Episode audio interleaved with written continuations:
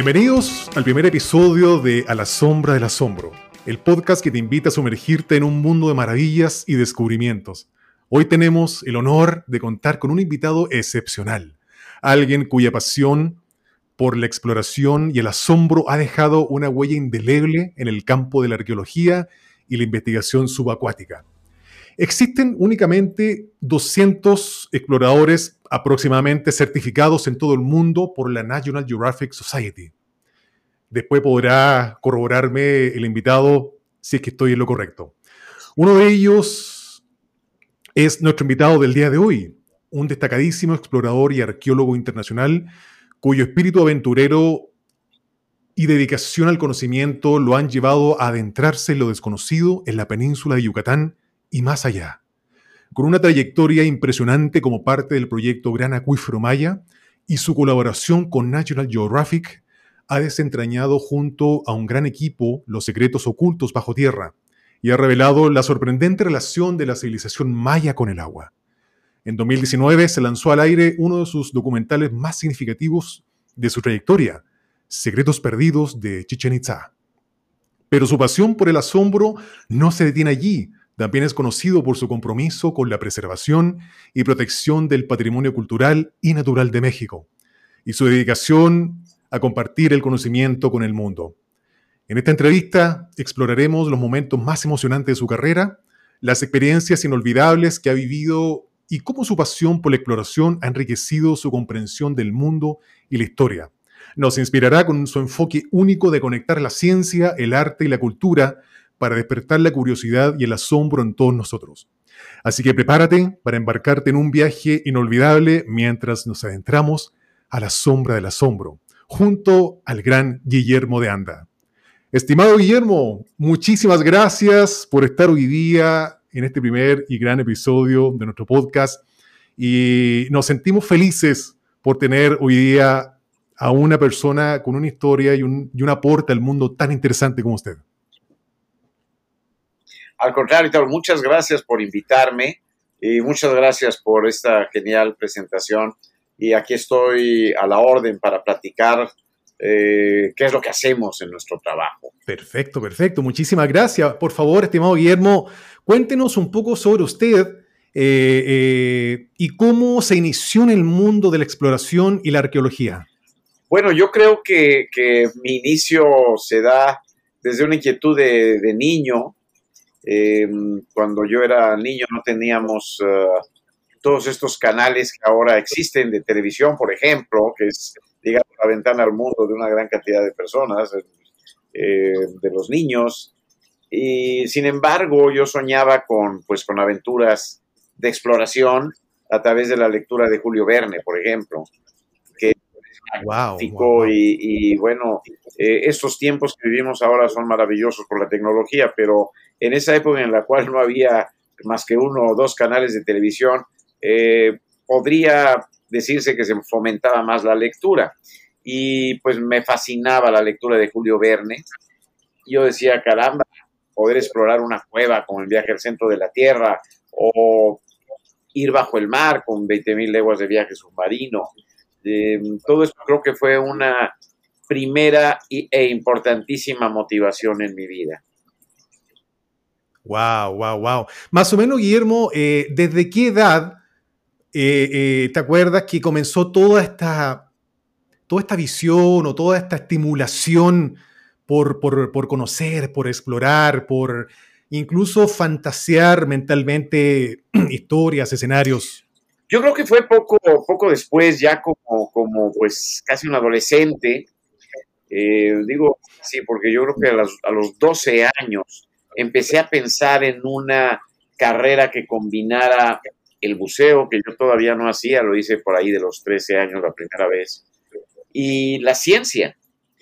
Y encontré pues eh, que había varias opciones, la biología, y había una más que era la arqueología, y que la arqueología se podía hacer bajo el agua, en barcos hundidos, eh, en lugares eh, inexplorados, profundos. Entonces todo esto le empezó a dar eh, mucho contexto a mis sueños y pues esto me despierta la vocación hacia la exploración, hacia la ciencia, hacia el descubrimiento. Wow, wow, qué interesante. Definitivamente yo creo mucho en estas conexiones, ¿no? En que a veces cuando visualizamos, bueno, no sé, yo, yo tengo algunas posturas muy personales, por supuesto, este, eh, sobre el tema de los talentos. Creo que hay personas que mm, naturalmente traen ciertas predisposiciones a ciertas áreas, ciertos, a ciertos gustos, bien, este, eh, eh, y se les da con mucha facilidad desarrollar cuando deciden, por ejemplo, meterse a algo que les gustan, se les da cierta facilidad de poder desarrollar, digamos, estas áreas.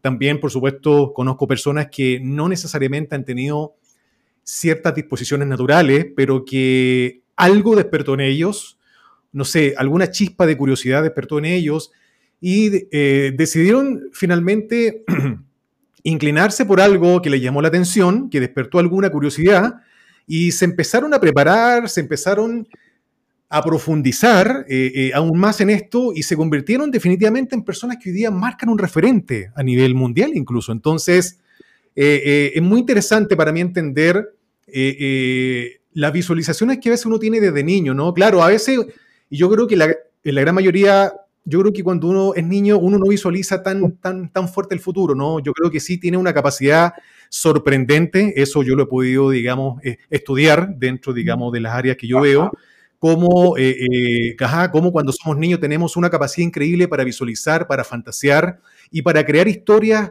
mentales. Y muchas veces, eh, eh, bueno, la familia nos apoya en eso o bien nos cercena bien todas aquellas ideas o fantasías con las que vemos el futuro, pero es interesante, por lo que cuenta Guillermo, cómo, cómo, cómo, cómo se pudo conectar, ¿no?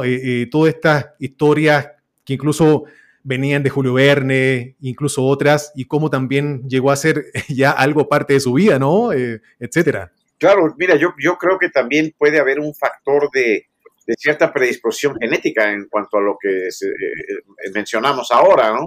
Porque hay gente que tiene ciertas preferencias hacia un tipo de actividad, o también eh, personas que se sobreponen a, a una situación por una vocación o, por, por, seguir una carrera específica.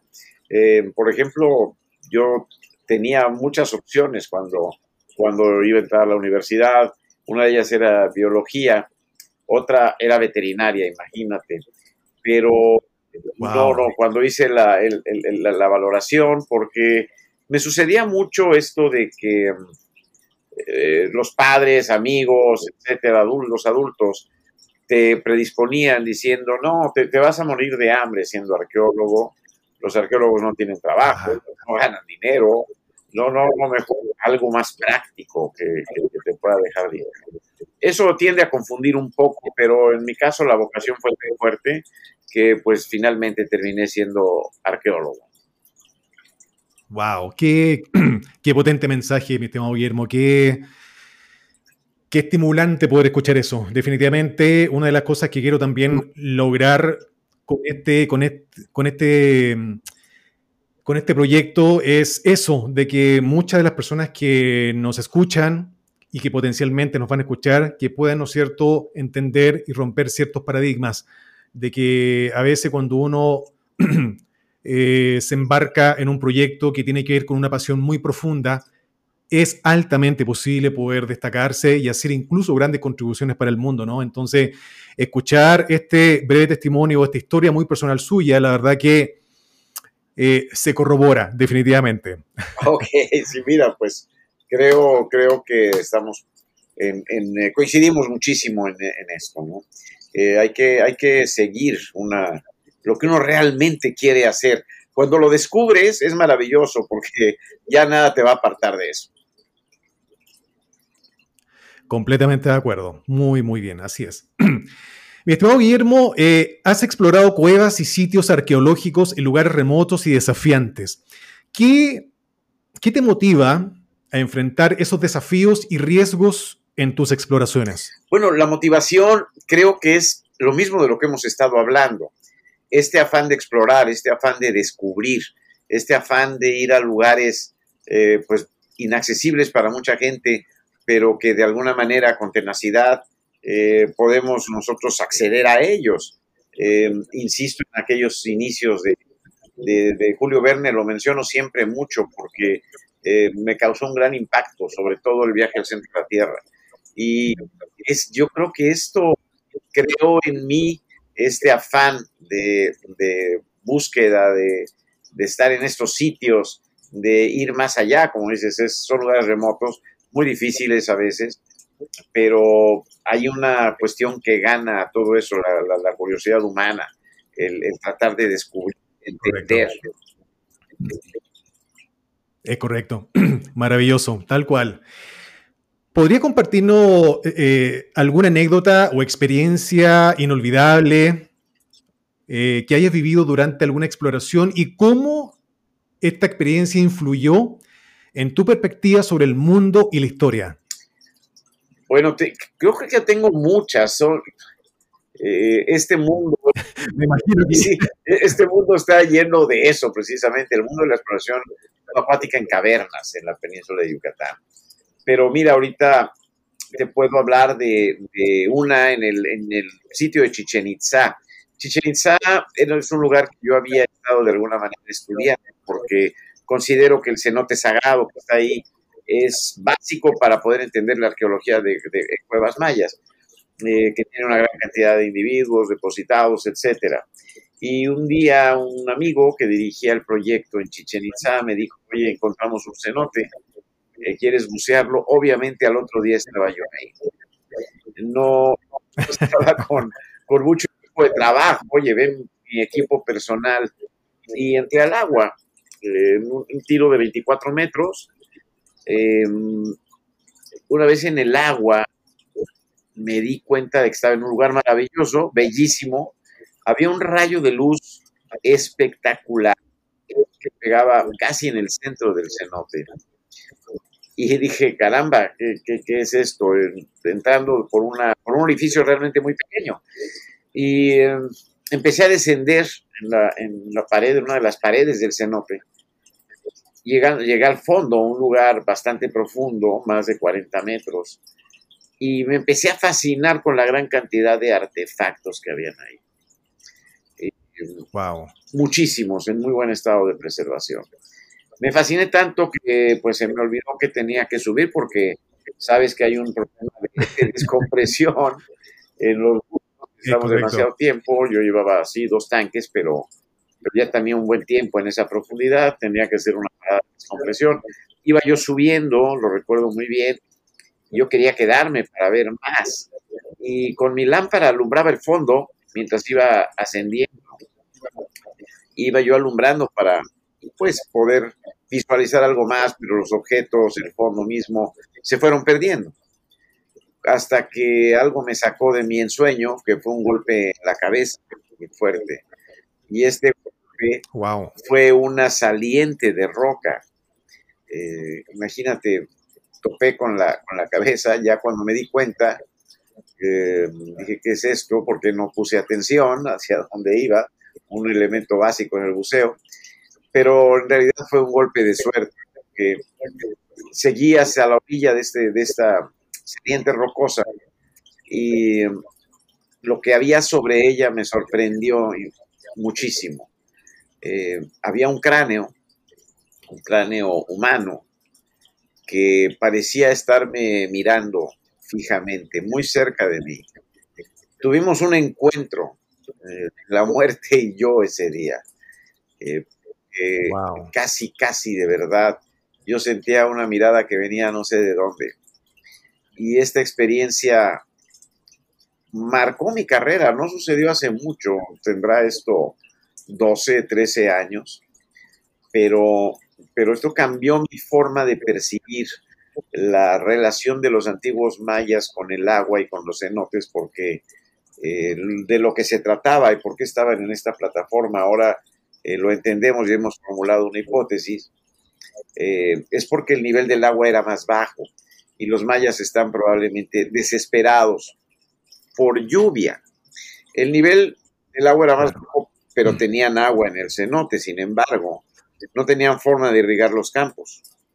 Eh, una sociedad agrícola, netamente, con una sequía tan prolongada que dicen los paleoclimatólogos que pudo haber durado 5, 10, tal vez 15 años, imagina. Eh, es, el fin de su mundo, el fin de su mundo y están desesperados por acercarse a la entraña de los dioses. El dios del agua, Chak, eh, para ellos vivía precisamente en el inframundo, en el inframundo acuoso, y ellos están tratando de acercarse y están llevando estas ofrendas y están llevando estos artefactos a la orilla de, esta, de saliente rocosa cuando el agua estaba probablemente 10 metros más abajo de lo que está actualmente. Entonces, todo esto cambió muchísimo mi comprensión de, los cenotes. Chichen Itza ha sido un sitio clave para mí, me ha cambiado mucho la, perspectiva y hace menos tiempo también en Chichen Itza, en la cueva Balampú, tuve otra experiencia muy fuerte, porque estuvimos en esta cueva muy estrecha en su parte, eh, digamos, eh, para, para, entrar a la cueva, en el principio de la cueva. Es una cueva estrecha y con poco oxígeno. Y estuvimos buscando un paso hacia algún lugar. Esta es una cueva seca. Eh, es decir, ya el agua, pero está a 700 metros de la entrada y nos ha sido muy difícil poder acceder a ella porque es, es, una entrada muy, muy, muy restringida. Bueno, el caso es que la primera vez que entro ahí, que encontramos un túnel, un pasaje por el cual uno tiene que prácticamente arrastrarse, eh, dije a la, persona que iba con wow. déjame ir a ver qué hay para, eh, y yo regreso en máximo media hora para que hagamos una planeación. Esa media hora se convirtió en tres horas y media sin que yo me diera cuenta. Sin que yo me diera cuenta. Perdí la noción del tiempo, total y absolutamente. Yo sentía que la cueva me llamaba y me dejaba entrar y, me llevaba hacia ofrendas. Finalmente sabemos que son siete ofrendas eh, las que hay ahí, en este sitio, en esta cueva, muy importante. Algunas maravillosas, con incensarios, con el rostro de, del dios de la lluvia, eh, en fin, una cueva preciosa. Esto hizo que se me fuera el tiempo. Cuando reaccioné, dije, ¿cuánto tiempo ha pasado? Yo no lo había cronometrado. Eh, no tenía idea del paso del tiempo. Regresé y, mi compañera que me estaba esperando ahí, que es la, era en ese momento la fotógrafa del equipo, estaba sumamente preocupada me dijo, ¿por qué tardaste tanto? Y fue cuando yo reaccioné. ¿Cuánto me tardé? Tres horas y media. Y me dijo, pues, ¿qué encontraste? ¿Qué viste? En ese momento lo único que pude hacer fue llorar. Eh, empecé a llorar incontrolablemente porque no podía explicar lo que había visto. Lo único que medio podía balbucear era, la cueva me dejó entrar. La cueva me llamó, me dejó entrar, me dejó entrar. Y, bueno, fue una experiencia muy, muy fuerte que también me ha marcado porque yo sentí ahí pues la enorme sacralidad, el enorme eh, respeto que hay que tener hacia estos sitios por el esfuerzo humano que, conlleva llenar de, vasijas la cueva, una cueva difícil, sin oxígeno, donde hay que arrastrarse y todavía llevar ofrendas eh, para, para quemar incienso o madera o alimento para ofrecérselos a los dioses. Creo que estas dos experiencias son, dos de las muy fuertes que he vivido. De la más fuerte, wow, qué, qué maravilloso y qué conexión más profunda, ¿eh? la verdad que me imagino que esas permanecen como una de las más inolvidables, precisamente porque, por lo que comenta, ¿no es cierto?, allí hubo una conexión muy profunda, ¿no? Y, y permaneció y se situó en nuestra parte emocional muy fuerte, ¿no? Hasta el día de hoy. Qué Sin duda, ahora mismo estoy escribiendo un libro con estas experiencias eh, para que no, pues, para comunicarlas de alguna forma, comunicar esta emoción que pocas veces nos pregunta. Yo te agradezco mucho esto porque pues estamos ahora platicando de algo que, que es importante comunicar el, ese aspecto espiritual que te produce estar en estos lugares, que de alguna manera te cambian mucho la visión del pasado. De pronto la cueva, los artefactos, eh, incluso los huesos, adquieren otra proporción. Te das cuenta de que eran humanos como nosotros haciendo un esfuerzo considerable por eh, complacer eh, a sus dioses por la creencia de que ellos les iban a traer la lluvia. Wow, qué maravilloso. Qué, qué, qué maravilloso. Muchas gracias. Eh, cuando, cuando te adentras, mi estimado Guillermo, hacia lo desconocido, ¿no? Bueno, que ya han sido muchísimas veces con toda esta cantidad de años de experiencia que ya traes, cuando te has adentrado o cada vez que te adentras a lo desconocido, eh, eh, ¿cómo, cómo, cómo abordas los miedos y los desafíos que surgen en este recorrido? Digo, hago esta pregunta porque yo creo que incluso se podría tomar como una pregunta hoy día tan general para tantos aspectos de la vida, ¿no? O sea, eh, a veces no sabemos abordar los miedos, no sabemos abordar un desafío, eh, eh, a veces tomamos decisiones en donde en vez de poder sacarle el provecho o aprender de ella, tendemos a decaer mucho más nuestra situación en ese momento, ya sea emocional, psicológica. Entonces, mientras estabas relatando estas experiencias, eh, hacía una especie de, analogía mental en varios de los programas en que vi a Guillermo de Anda haciendo todas estas inmersiones y estos recorridos por estas cuevas. Eh, eh, y se me vino esta pregunta, ¿no? ¿Cómo, ¿Cómo abordas los miedos y los desafíos que van surgiendo durante estos caminos? Mira, yo, yo creo que los miedos son una parte inherente del proceso de exploración y creo que son una parte importante porque por una, por una parte, eh, es, lo que te creo yo, lo que te mueve a, descubrir, a entrar, a ver. Si no, hay una vieja, eh, eh, un viejo dicho en la exploración de cuevas, si no vas, no vas a saber qué hay. Si no entras, no vas a saber qué hay. y el miedo creo que es un factor importante, porque es el que te hace ser muy cuidadoso. Los buzos de cueva eh, llevamos un miedo que es sano y el miedo es a quedarte perdido o quedarte sin suministro de aire o suministro de la mezcla que lleves.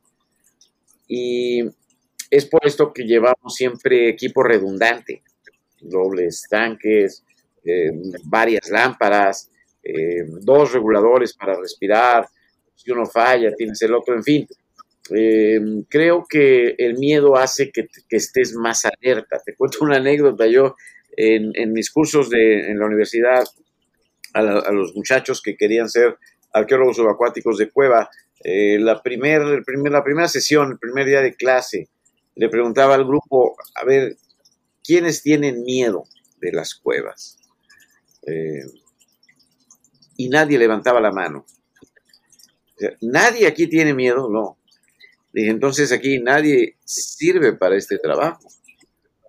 Porque, el, miedo es lo que provoca la precaución, un miedo controlado, un miedo que te haga razonar que si no llevas una línea de vida desde la entrada de la cueva te vas a perder irremediablemente porque son laberintos, eh, que si no llevas una un doble suministro de, de gas para respirar, pues eh, puedes quedarte ahí.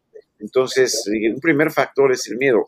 Ojo, no, no es un miedo que te paralice, porque entonces, pues tampoco se disfrutaría esta situación. Y no es terror, ¿no? Exactamente. Es un miedo, yo le llamo un miedo sano. Y es un miedo al que hay que enfrentar, como tantos miedos tenemos en la vida. Eh, hay muchas analogías que podrían hacerse al respecto pero creo que la exploración es una forma muy bella, muy útil eh, de superar eh, los miedos. Wow, qué bello. Qué hermoso, mi estimado Guillermo. Eh, tus investigaciones han arrojado luz, bastante luz sobre la civilización maya y su relación con el agua. ¿Qué crees que podemos aprender de las culturas antiguas y cómo pueden inspirar nuestro presente y futuro? Bueno, yo creo que eh, lo mucho que podemos aprender es, entre otras cosas, yo hablaba de una gran sequía en la zona, lo que se llama las tierras bajas del norte, eh, es decir, aquí en la península de Yucatán, el estado de Yucatán, Campeche, Quintana Roo. Em, estas tierras bajas padecieron una enorme sequía. Muchos de sus monumentos maravillosos arquitectónicos están dedicados a, al dios de la lluvia, por ejemplo. Em, y creo que lo que se puede aprender de esto es que sobrevivieron a esta sequía. Eh, sí tuvieron grandes problemas. Em, el atreverse a bajar en una cueva como la cueva Holtún, que, que describí donde está este cráneo la ofrenda, a un lugar totalmente sacro, prohibido, eh, únicamente eh, donde únicamente reinan los dioses. el atreverse a bajar y verlos de frente habla de que había una gran crisis por agua y debe haber sido desesperante ver que el cenote que tiene 50 metros tenía 40 metros de agua, pero ellos no podían irrigar sus campos. Creo que esto es un gran aprendizaje porque desarrollaron formas de sobrevivencia. Chichen Itza vivió cuando menos 200 años más eh, antes de pues ya tener un, colapso. Lo que sí, bueno, dejó de construirse, dejaron de hacerse los grandes monumentos, pero ellos eh, hicieron una estrategia de sobrevivencia. Creo que esa es una gran, una gran lección que podemos aprender. Eh, creo que tanto lo que vemos debajo del agua, en las cuevas, que pertenece a épocas más antiguas como, como el Pleistoceno o la Edad del Hielo, eh, bueno, la Edad del Hielo al final del Pleistoceno, y ver cómo la, civilización maya realizó estrategias de sobrevivencia, nos hablan de dos cosas, o de una cosa que sucedió dos veces. Un cambio climático eh, radical. Desgraciadamente creo que estamos en una época similar con el cambio climático y creo que debemos aprender mucho de lo que nos dicen estos artefactos del pasado, estos huesos eh, para entender que si no frenamos en este momento todo lo que está sucediendo, eh, será irreversible y pues el mundo estará, el mundo como lo conocemos, estará condenado. Y esto lo vivieron los antiguos mayas, por ejemplo, porque ellos quemaban gran cantidad de madera para poder producir cal, para poder producir eh, este recubrimiento de los, eh, de los monumentos para que se vieran muy bellos, pero provocaron al mismo tiempo eh, también un, cambio en, su, clima. Entonces, creo que son lecciones que hay que aprender de, de nuestro pasado. Completamente de acuerdo. Sí, sí, muy, muy, muy cierto eso. ¿Tú crees, Guillermo, que hemos sido como sociedad insensatos en no aprender de lo que ya el pasado nos ha enseñado? ¿Crees que hoy día, por, por, toda la conmoción, por todos los sistemas caóticos, caórdicos que, en la cual estamos inmersos, crees que, eh, digo porque acceso a la educación tenemos, tenemos acceso a información, tenemos acceso a la historia, hoy día hay mucho patrimonio rico en cultura del cual podemos ir, aprender, ¿no es cierto?, leer y nutrirnos. Pero tú crees que hemos sido insensatos en que el pasado ya nos enseñó lo que podría suceder eventualmente, pero que no hemos dado o no, hemos puesto los ojos en la forma correcta para aprender de ello? Yo creo que sí, yo creo que hemos sido insensibles a muchas cosas, eh, insensatos, ¿sí? que nos está enseñando la historia misma, eh, que hemos hecho caso omiso. Y no solo la historia, ¿no? sino, bueno, la historia que creamos día con día. Ahora hay muchas herramientas científicas que nos están diciendo qué es lo que está pasando. Y sin embargo, correcto. Eh, las grandes, eh, los grandes líderes mundiales parecen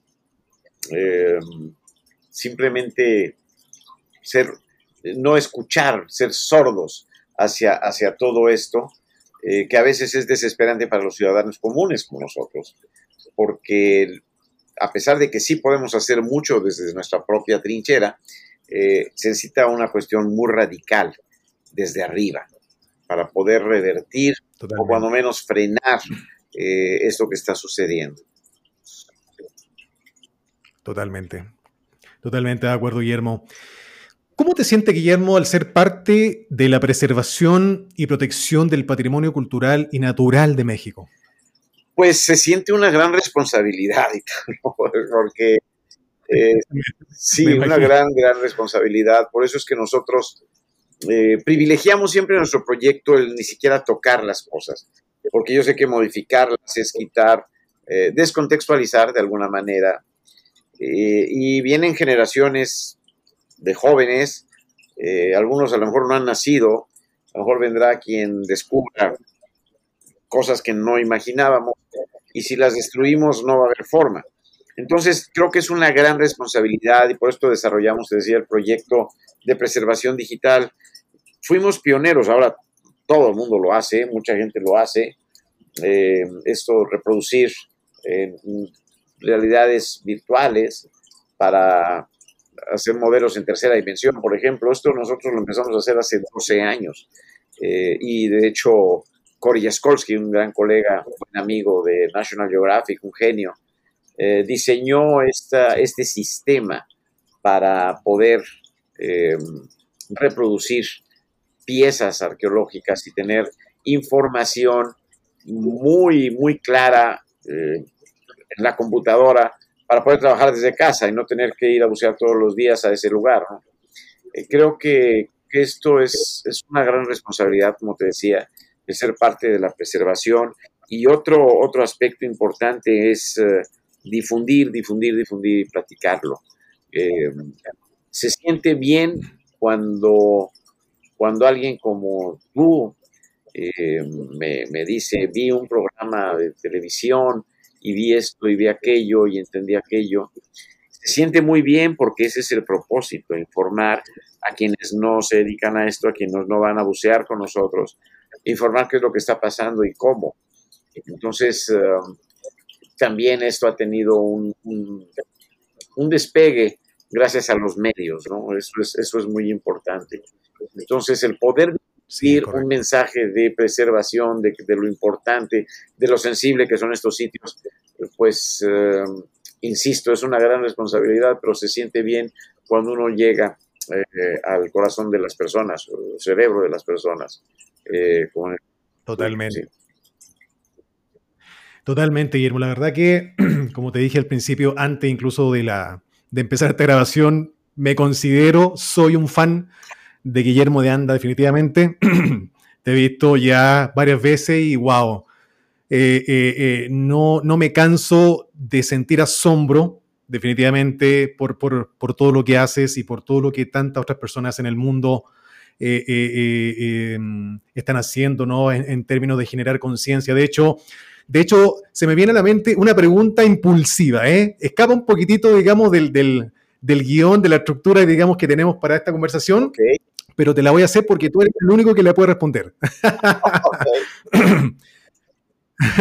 ¿Qué, se, ¿Qué se siente haber trabajado con personas o trabajar con personas, por ejemplo, como, como Cory Jaskowski, como Albert Lin, como Manu Sanfélix, como Steve Bachal, que son personas que también conozco, que hacen grandes contribuciones desde sus campos.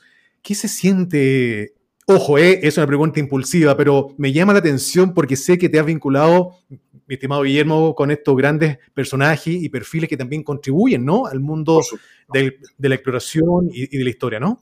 Hombre, se siente muy bien, se siente muy bien, ¿sabes? Porque cuando compartimos eh, estos sitios para, para preservar o para comunicarlos o para impactar a la gente que sientan lo que nosotros estamos viviendo, em, creamos grandes lazos, grandes amistades. Esto, esto finalmente se siente como otro privilegio muy, muy grande, el poder de alguna forma compartir lo que hacemos y ellos compartir lo que hacen con nosotros es, es, realmente todo un privilegio porque finalmente hacemos amistades muy sólidas, eh, muy diferentes. Mira, te platico una pequeña anécdota. Albert Link, como, como sabes, perdió una pierna.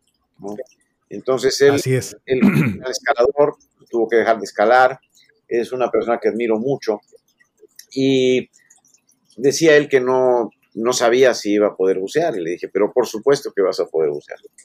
Y, no, solamente eso, vamos a bajar una cuerda, por supuesto que no le dio ningún problema a eso, y buceamos y buceó extraordinariamente en una cueva. Él tenía miedo de que no se controlara por, por su, su, problema, por su cuestión de física, pero no, no, no, él, fue excelente, traía una prótesis y esta prótesis lo ayudó extraordinariamente. extraordinariamente. Entonces, la, anécdota aquí es que cuando salimos, que por cierto salimos muy tarde en la noche, ese día fue una filmación kilométrica, fueron mucho tiempo que estuvimos en el agua. Salimos a las diez y media, once de la noche, ahí en medio de la selva. Y eh, Albert, Al, me da un abrazo llorando. Dijo, oye, gracias por, por hacer realidad este sueño que yo tenía. Le, dije, no, gracias por compartir conmigo. Y aquí quien hizo realidad este sueño fuiste tú, porque tú fuiste el que quiso hacerlo, el que tuvo la voluntad, el que tuvo el coraje, eh, y eres imparable, ¿no? Entonces, eh, yo, yo le agradecía a él por su compañía y por haberme enseñado eso también. Wow. Qué, tremenda historia. Wow, wow, wow. Qué, envidia sana, ¿eh? Para ser honesto. qué bonita historia. Sí, yo soy muy seguidor de muchos de ellos. Eh, te, sé que también por ahí vi un episodio de Steve Backshall allá, por allá, por, por los cenotes, este, Albert Lynn, por supuesto, y, y tu trabajo que haces, mi estimado Guillermo, con Cory Jaskowski, que también, digamos, han trabajado, digamos, muy de la par y la verdad que mi admiración por, por todo el esfuerzo, por todo el talento, por, por esta contribución tan bella, profunda, perenne que va a quedar, digamos, para la historia. Entonces, una vez más, me siento feliz y contento de que este primer invitado sea mi tremendo, gran invitado Guillermo de Anda. ¿eh? Una vez más, he usado mucho esta palabra, pero es, es también adecuado muy privilegiado de estar acá eh, en este primer episodio y, pues eh, ser entrevistado por ti realmente es todo un acontecimiento. Muchas gracias. Definitivamente, así es. Mi estimado Guillermo, yo sé que tú pasas mucho tiempo explorando y estudiando la naturaleza. ¿Cómo crees que esta conexión con la naturaleza puede impactar positivamente en la vida de las personas?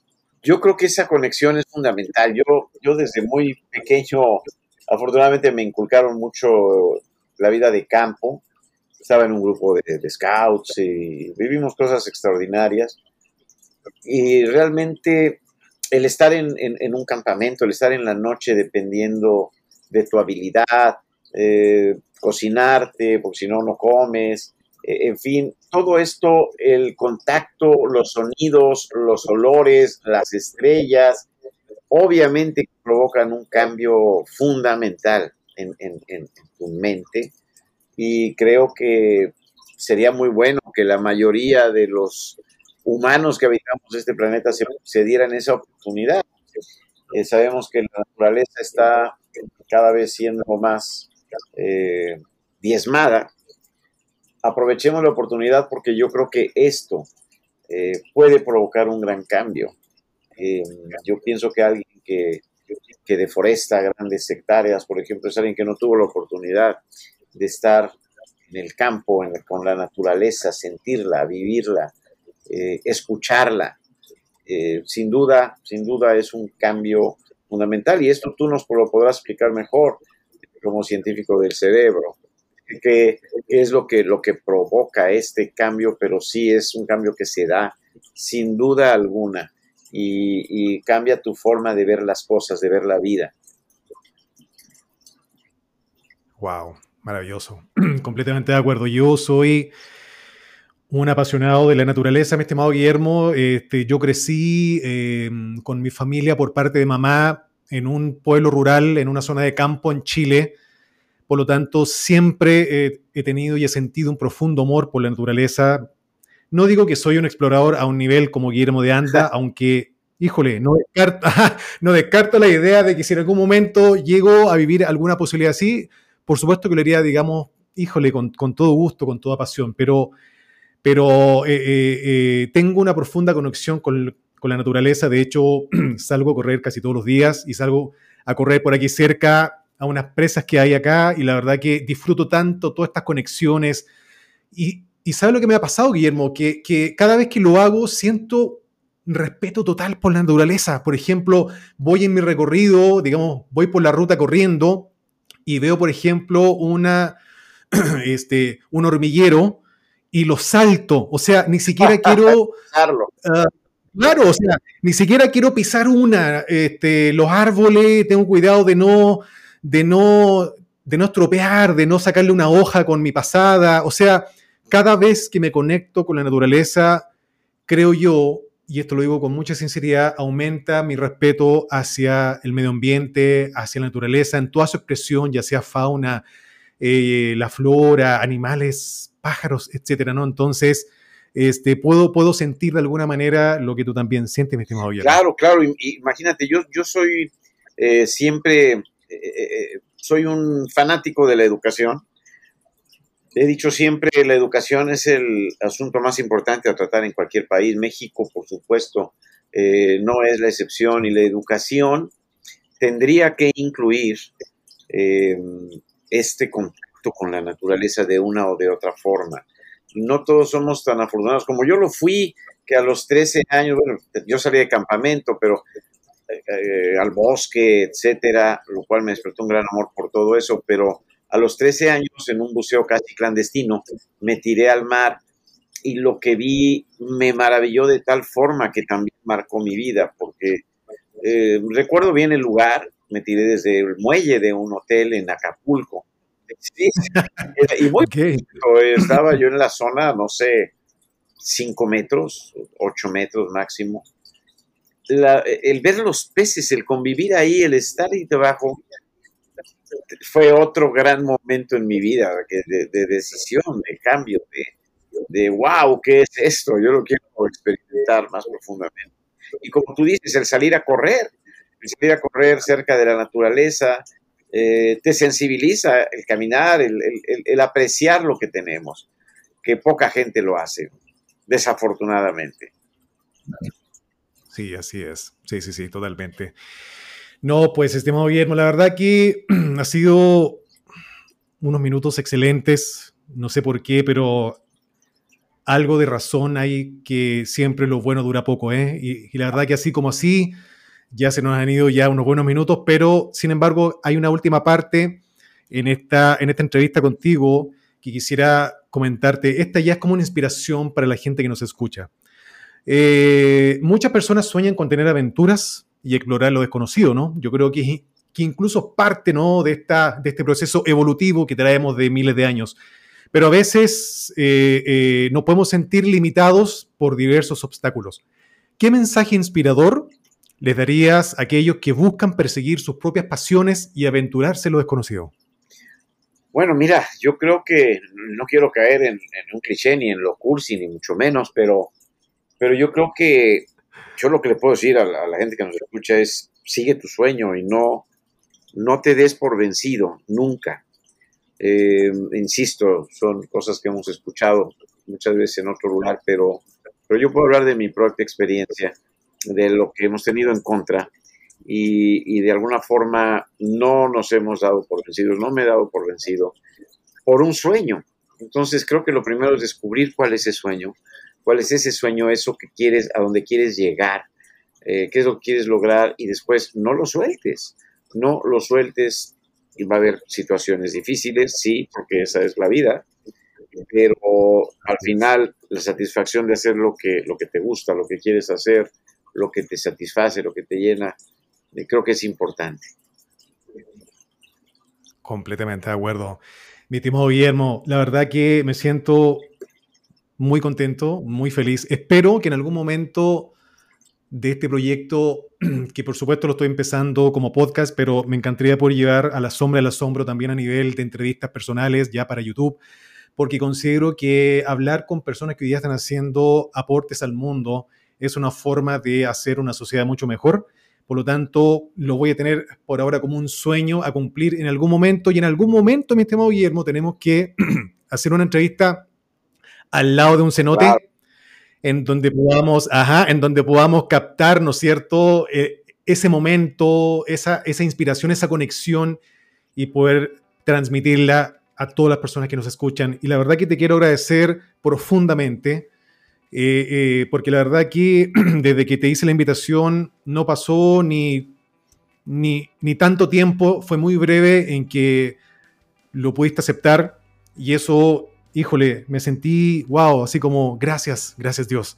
Soy un fiel creyente en Dios y la verdad que eh, eh, eh, lo tomé como una respuesta, ¿no es cierto?, a este bello proyecto y el hecho de que hoy día tú hayas sido, digamos, el primer invitado me genera un gozo y me tiene con un gozo, digamos, muy bonito y que yo creo que va a estar de forma muy permanente. Así que te quiero dar gracias por tu tiempo, que sé que tu agenda es muy estrecha también con muchas cosas, pero que te has dado el tiempo de estar acá compartiendo este primer episodio a la sombra del asombro y enviarte un abrazo muy apretado y no sé si hay algo que quisieras, por último, compartirnos. Bueno, mira, este, decirte más que nada que lo acepté inmediato, me dio mucho gusto, me siento muy privilegiado. Ojalá que yo tenga una muy buena eh, eh, mano para que tu proyecto, estoy seguro, crezca muchísimo. No, nada me daría más gusto que poder compartir en un momento dado una cueva, un cenote, platicar, hacer ahí una entrevista profundizar en lo que estamos viendo, sintiendo, experimentando eh, y pues decirle a la gente que se acerque a la naturaleza, creo que es muy importante. Perfecto, correcto, así, tal cual, completamente de acuerdo. Mi estimado Guillermo, muchísimas gracias, te envío un abrazo, pero apretadísimo y vamos a seguir, por supuesto, en contacto para siguientes proyectos que van a venir, así que una vez más, muchísimas gracias por estar acá con nosotros en a la sombra de la sombra. Muchísimas gracias, mi querido editor, muy amable. Un, un gran abrazo. Igualmente para ti, Guillermo, muchas gracias.